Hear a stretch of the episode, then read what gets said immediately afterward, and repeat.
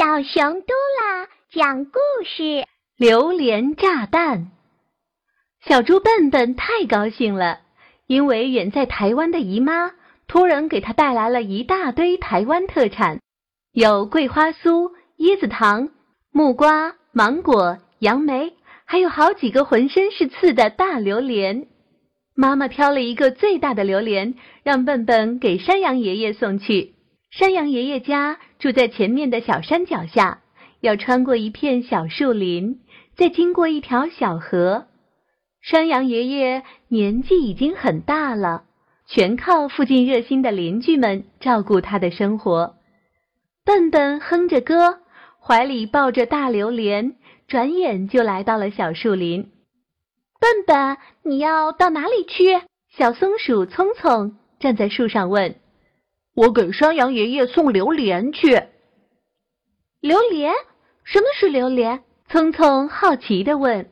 “喏，我抱的这个就是榴莲呀！”聪聪一溜烟似的从树上跑下来，上上下下的打量着笨笨的榴莲，问：“这个长满刺的东西就是榴莲？榴莲好吃吗？”它是什么味儿呀？这时，小鹿、小猴和小兔也被吸引过来了。大家对这颗陌生的水果产生了极大的兴趣。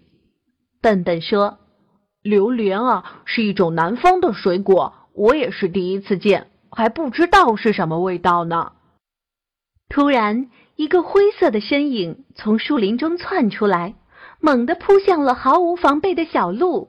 大家定睛一看，原来是大灰狼，顿时都吓呆了。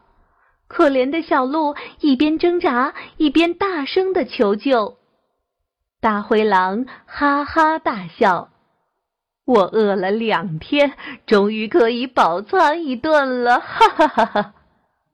眼看着自己的好伙伴就要惨入狼口，笨笨不知道哪儿来的勇气。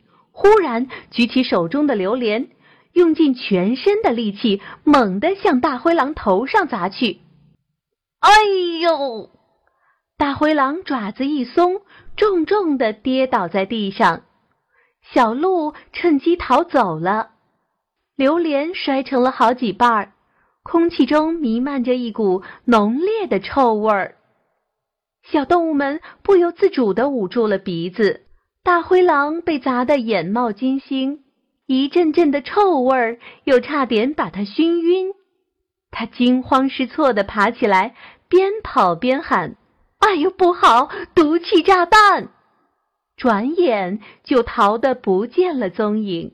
真没想到，一个榴莲竟然吓跑了凶恶的大灰狼。小动物们高兴极了。可是榴莲摔坏了。不能送给山羊爷爷了，怎么办呢？笨笨挠了挠头，说道：“没关系，姨妈说榴莲闻着臭，吃起来可香了。我们把这个摔坏的榴莲分着吃了吧。回头啊，我再回家拿一个给山羊爷爷送去。”小伙伴们欢呼着开始吃榴莲。嗯，这榴莲的味道虽然闻着不怎么样。